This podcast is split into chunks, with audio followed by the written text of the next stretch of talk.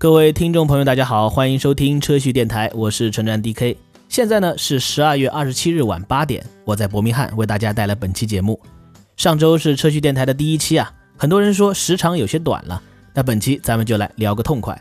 我其实一直很喜欢音频这个方式，能跟大家多聊一些平常我们很少兼顾的话题，而且比较轻松，像开车啊、睡觉前啊都可以来听听。今后我们的节目每期都会有一个主题故事。加上近期的汽车新闻，以及我个人的胡思乱想，像本期我就会跟大家聊聊最近的汽车春晚，讲述奔驰 E 级车的故事，以及几个有趣的小选段。我希望通过车序电台给各位喜欢汽车和汽车文化的朋友提供一个交流的平台。如果各位有什么感兴趣的话题，也欢迎在评论区中跟我一起讨论。不知道大家最近有没有关注车圈的几个大的发布会啊？如果你每天都在网上冲浪的话，想错过他们还是挺难的。这些被称为车圈春晚的发布会，是一个接着一个轮番上阵啊，各种新车五花八门。我们刚刚看完蔚来的，紧接着又是华为的、极客的，还有小米的。这是一场属于中国汽车工业的狂欢。我嘛，虽然很少参与车企的狂欢，但是能狂欢的市场，终归是有想法的市场。遥想当年，我刚刚喜欢车那会儿，宝马说自己是终极驾驶机器，The Ultimate Driving Machine。奔驰说自己是要么最好，要么不做，the best or nothing。日产是人车生活，大众是 Das Auto，斯巴鲁在搞四驱和水平对峙，萨博在搞贴地飞行，马自达在 zoom zoom zoom。每个品牌看起来都有美好的前程，但现在时代是变了，但也在以另外一种方式展示汽车工业的创新。有的品牌在做服务，有的品牌在搞性价比，有的品牌在打家庭牌，有的品牌在搞意识形态。技术嘛，拎出来，大家都说自己是最好的。但如果大家都是最好的，那最好应该怎么去定义呢？前几天就有网友跟我评论说：“老陈，你有没有想过是你的知识体系过时了，不理解现在的汽车和车企了？”这真是个好问题啊！我想了很久。首先说不是，我不认为我们这些在燃油时代就已经对汽车产生感情的人，在电动时代会因为知识体系或者审美方式的不同而与时代脱节。因为在汽车彻底沦为纯交通工具，不具备任何社交属性、情绪价值或技术差异之前，汽车还是我爱的那个汽车，不存在什么理解不理解现在的汽车的说法。其次呢，也不是现在才开始新互联网造车这个说法的。在我有限的认知之中，互联网造车不是个新鲜的话，技术革新每年都有，不存在什么看得懂看不懂现在的新技术。最后来说，几乎每款新车的发布会我都会看。碰到感兴趣的技术，我相信咱们车迷都会搜罗各种渠道去研究。比方说，最近我对蔚来 ET9 上面搭载的那个 Clear Motion One 的悬架就非常感兴趣。在本期节目的待会儿，我会跟大家聊一聊它的故事。所以说嘛，不至于我二十六岁就变成前朝遗老了。尽管大家都喜欢叫我老陈，我还没有到老的时候。不过呢，我可以理解为什么网友会这样评论，认为知识体系在新能源时代会存在很大的反差。最近蔚来 ET9、问界 M9、极氪零零七这样的车给了我极大的思考空间。当然还有小米的 SU7，这是一种从造车习惯到用车习惯上双重倒逼市场的现象。时代不得不说是变了。过去燃油车三年一改款，五年一换代，现在的新能源一个月推一次 OTA，芯片是自研的，电机是自研的，上世纪交付，你还没买，没准车就过时了。这是对整个汽车工业，包括上下游的供应链、销售渠道以及消费者用车认知的一次全面的革新。目前这个车圈的春晚吧，对于车迷来说，有点像是当年我们高二分文理科前做的学习笔记。如果说明年甚至后年新能源的技术预演都在这几天，那这些发布会就是考前的分班。这种高强度的学习模式对我来说也是少有的，因为大家都在说自己是最好的。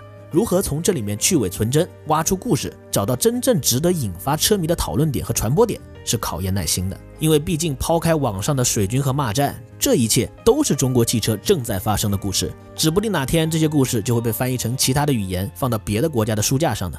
我觉得吧，科技公司下场造车是历史的必然，传统车企越来越将汽车作为科技产品来研发，缩短车型的上市周期也是趋势之一。问题是这个度如何把握？科技公司造车的本质，其实呢是一家之前没有过造车经验的企业，憋了几年的大招，做了一款产品出来，通过巧妙的包装摆在你面前，让你掏几十万的真金白银去购买。这要放在十年前，大家对这种事是要打个问号的。但如今汽车智能化了，软件算法和车机在评价一款车的时候的比重越来越高，科技公司有了更多的话语权，甚至比传统车企在人机交互上更有心得。那么让你花几十万去买一个新公司的新产品的理由就越来越充分了。但这只是开始，花几年憋大招就可以造就黄金产品。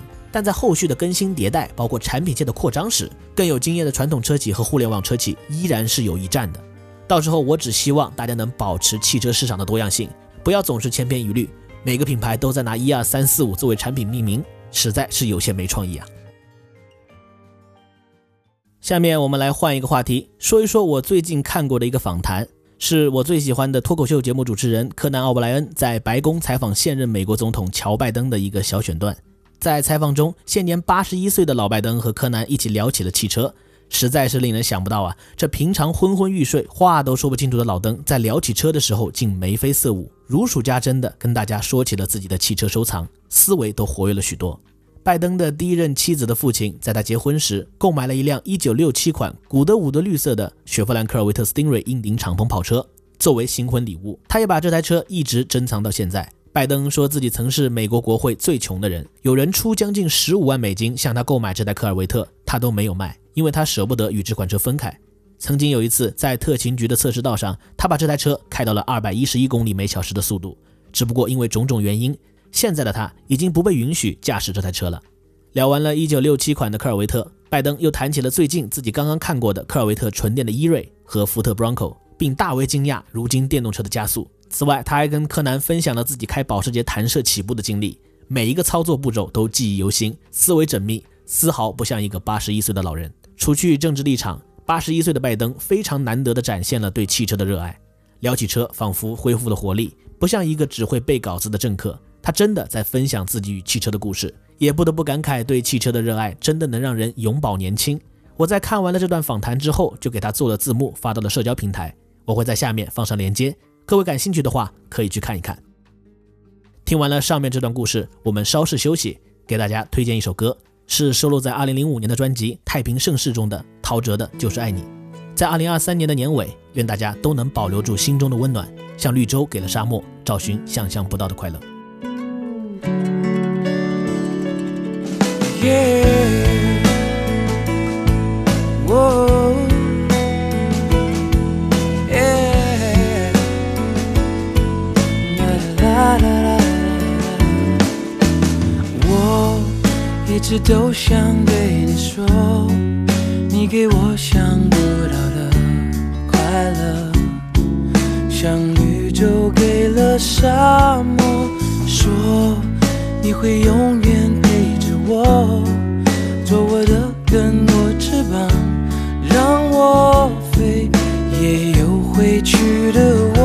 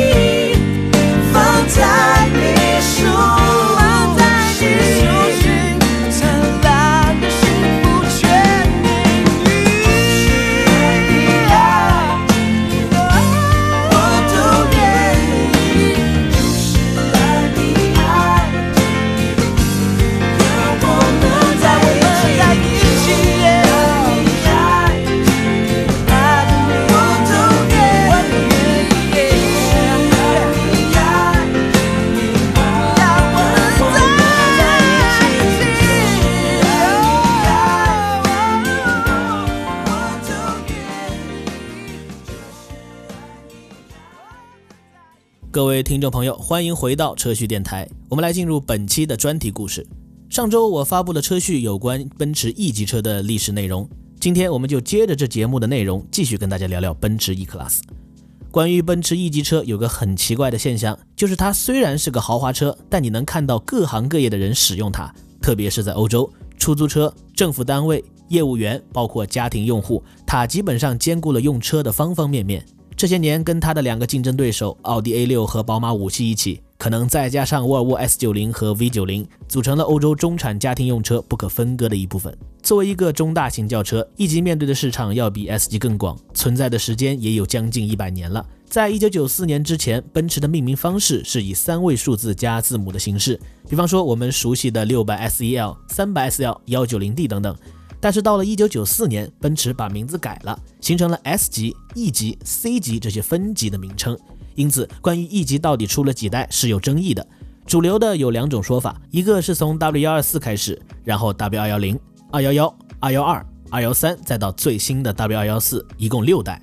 因为只有这些车在历史上被正式的称过 E Class。但如果追本溯源呢？奔驰历史上还出过很多中大型轿车，它们都是 E 级的直系前身。比方说 W 幺二三，把它们全部加起来的话，一共有十一代。我们来讲讲 E 级的演变吧。当然了，你们也可以去看视频节目。先说五十年代的 Ponton，Ponton 是一种车身形式，叫浮筒式车身设计。可以把它理解成一种全包围式的车身。在碰筒之前，奔驰车型的车身面板是通过铰链连接的，而浮筒式设计则将这些作为了一个整体，更符合空气动力学。其中的中大型车就是第二代 E Class W 幺二零。到了一九六零年后，奔驰又做了一次设计革新，那就是 W 幺幺零，被坊间称为鲨鱼尾一代的 Fintel 系列。由于五十年代奔驰的主要海外市场在美国，受到由克莱斯勒设计总监维吉尔·埃克斯纳先锋主义的影响，包括新生的仿生学思想，奔驰车型的尾部有了像鲨鱼一样的尾鳍。这个尾鳍不仅起到了一个造型上的作用，在倒车的时候呢，还可以用作是定位的参考。到了六十年代末，法国设计师保罗·巴拉克操刀的奔驰 W 幺幺四系列接任了 Fintel，被看作是 E 级的第四代前身。由于诞生于一九六八年，W 幺幺四的外号叫 Stroke Eight，也就是六八年中的八的缩写。作为战后首款采用了全新设计的悬挂系统的量产奔驰，直到八十年代后多连杆悬挂被开发之前，奔驰用的都是在 W 幺幺四上面出现过的半拖曳臂后悬。除了悬挂外，W 幺幺四的内饰也进行了革新。在这一代上，奔驰首次有了中控台的概念。W 幺幺四一共生产了一百九十二万辆，是最成功的奔驰车型之一。但随后诞生于一九七六年的幺二三比它卖的更多，足足有两百七十万台，被看作是可靠性最佳的奔驰。欧洲的许多高端出租公司都选择 W 幺二三，这些车在行驶了五十甚至一百万公里之后仍能正常服役。值得一提的是，在八七到八八年，我国的长春一汽正式的国产了奔驰的 W 幺二三。另外，不知道大家听没听过一个故事，那个时候还有一个叫八敏汽车的公司，拿北京二幺二的底盘仿造了 W 幺二三。当然了，这个故事咱们以后再讲吧。幺二三的下一代是幺二四，这款车呢就是我们刚才说到的用上了多连杆后悬的 E 级。旅行版的幺二四呢还首次引入了后悬的自动调频系统。到了九三年，奔驰改变了产品的命名方式之后，W 幺二四就被正式称为了奔驰 E Class。有个故事就不得不说啊，就是奔驰在幺二四这一代中引入了 AMG 版本的高性能轿车五百 E，它是奔驰跟保时捷一起造的。搭载了 R 幺二九五百 SL 上面那台五点零升三十二气门 M 幺幺九 V 八发动机，并且呢，它是在保时捷的祖文豪森工厂组装的。由于保时捷当时正值财务危机，工厂的产能利用率不足，帮助奔驰造车也从一定程度上拯救了保时捷的财务状况。毕竟是同乡嘛，互相帮忙一把很正常。我之前在保时捷博物馆的时候，还看到了保时捷放了一台五百 E 在那边，另外一台也是由保时捷打造的车，奥迪 RS2 Avant 也曾在那出现过。W 二四一共生产了二百五十六万辆。随后，在一九九五年，奔驰推出了二代 E Class W 二幺零。我们应该都记得那个标志性的四个椭圆形前灯啊，它树立了奔驰新的形象，也吸引了更多的女性买家和年轻客户的青睐。W 二幺零 E 级的长宽高都比 W 幺二四更大，车内空间更是大幅增加，但车型的定位呢，还是中大型轿车。进入了两千年之后，第三代也就是二幺幺 E 级登场了。W 二幺幺的开发计划始于一九九七年。最终的设计是在一九九九年选定的，研发工作历时了四十八个月，花了奔驰二十亿欧元。我在车趣节目中也说过同样的话，我是真的很喜欢 W 幺幺，特别是这一代的 E 五五，我认为它是千禧年过后最美的奔驰之一。它配备了5.4升 M113K V8 机械增压发动机，百公里加速只需要4.1秒，甚至呢是比 S155 AMG 更快的。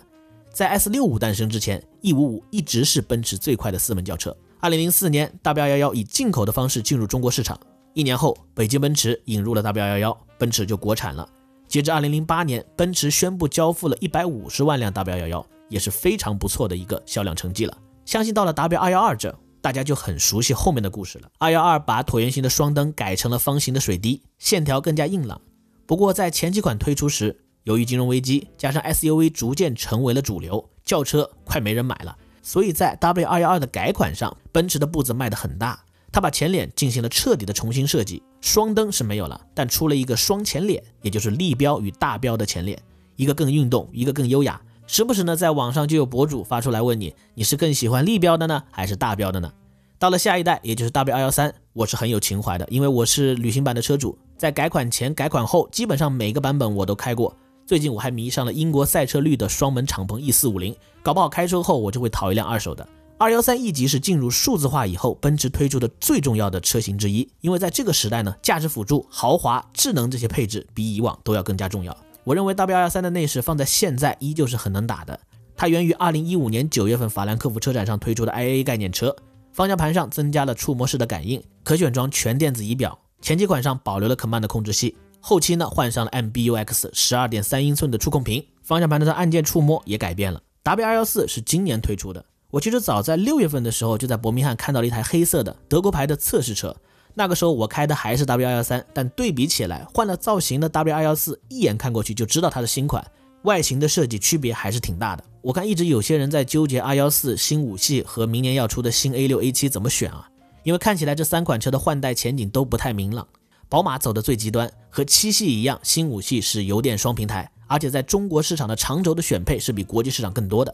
A 六 A 七也是油电双平台。但是毕竟是晚了一年，而且那个内饰在 Q6 一创的预览版上有一些看起来很怪的东西，比方说副驾的这个屏幕。而 W214 呢，全系是混动，没有纯电版，看起来像是最保守的一个，但内饰的设计语言又是从 EQ 系列上面下来的。所以我觉得这三款车还是那句话，你选哪个的应该都没错，选你喜欢的就行了。好了，聊完一集，我们来换个心情，听一首 Eagles 老鹰乐队一九七二年发行的 Take It Easy，请放轻松，你前方的道路处处是美好的风景。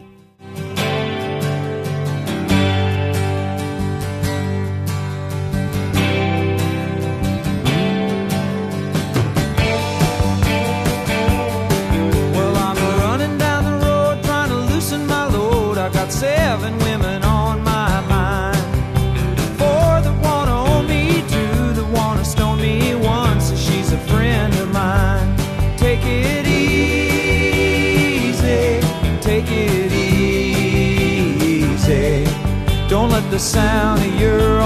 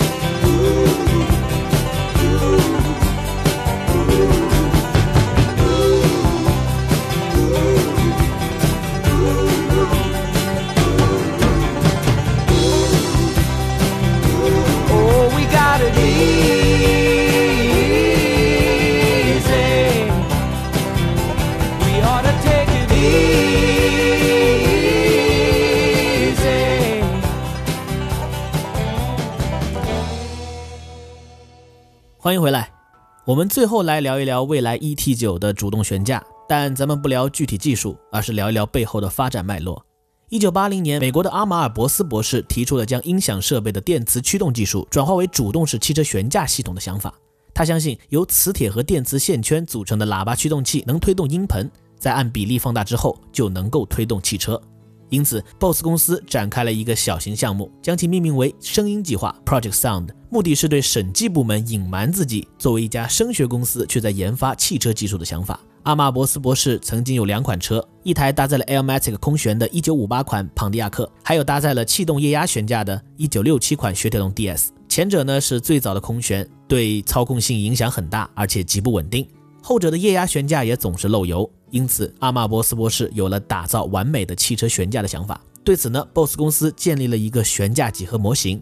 但以当时的技术来说，它需要更强大的电机、功率放大器、控制算法和微处理器才能实现它的功能。于是，在二十多年后的二零零四年，BOSS 公司才推出这款主动悬架系统的原型。它使用电机代替了传统的减震器，在现场放了一台使用传统悬架的保时捷 Cayman 和一台搭载了主动悬架的雷克萨斯 LS 四百进行对比。结果是，搭载了主动式悬架系统的雷克萨斯几乎消除了车身的所有抖动。在颠簸的路面上，该系统利用电磁线性电机来升高或降低车轮，以保持车辆水平。它的原理有点像音像设备的降噪技术。在演示结束后，BOSS 公司表示，该技术原定于2009年发布，成本高达一亿美元，但由于重量和成本原因，以及路面的反馈不明显而未能实现量产。据称，这个悬架系统将为汽车增加近九十公斤的重量。但是到了二零一七年十一月呢，BOSS 公司将这个技术出售给了由麻省理工学院毕业生创办的科技公司 Clear Motion。二零二二年，Clear Motion 在未来资本的领投下融资了三千九百万美元。到了二零二三年，Clear Motion 获得了未来的订单，计划生产三百万件高带宽主动悬架技术的专利产品，并装备于下一代的未来电动车平台。只不过在 ET9 上面搭载的不是电磁电机，而是电控液压的悬挂。Clear Motion 目前在美国的波士顿、英国的考文垂、中国的上海和常熟都设有公司。尽管有人说 ET9 在2025年的第一季度才交付，现在说什么都为时过早。但这套悬架背后的故事已经持续了三十七年，这证明了技术的量产是动态发展的过程。也期待今后越来越多曾经被判定不适合量产的科技能落实到新车的上面。好了，本期节目的最后，我们再来听一首歌，它的原型取自1959年苏联的电影《可》中的插曲《两道河岸》。由王洛宾填词和谱曲，我选的是韩红在二零零三年收录在她的专辑《红》中的版本。下次更新就是二零二四年了，希望听众朋友们跟我不会相隔河两岸，永隔一江水。好了，我是神南 DK，以车为本，叙事传情，车序继续为你讲述汽车文化的精彩。我们二零二四年再见。风雨带走黑夜，青草滴露水，大家一起来称赞生活多么美。我的生活和希望总是相违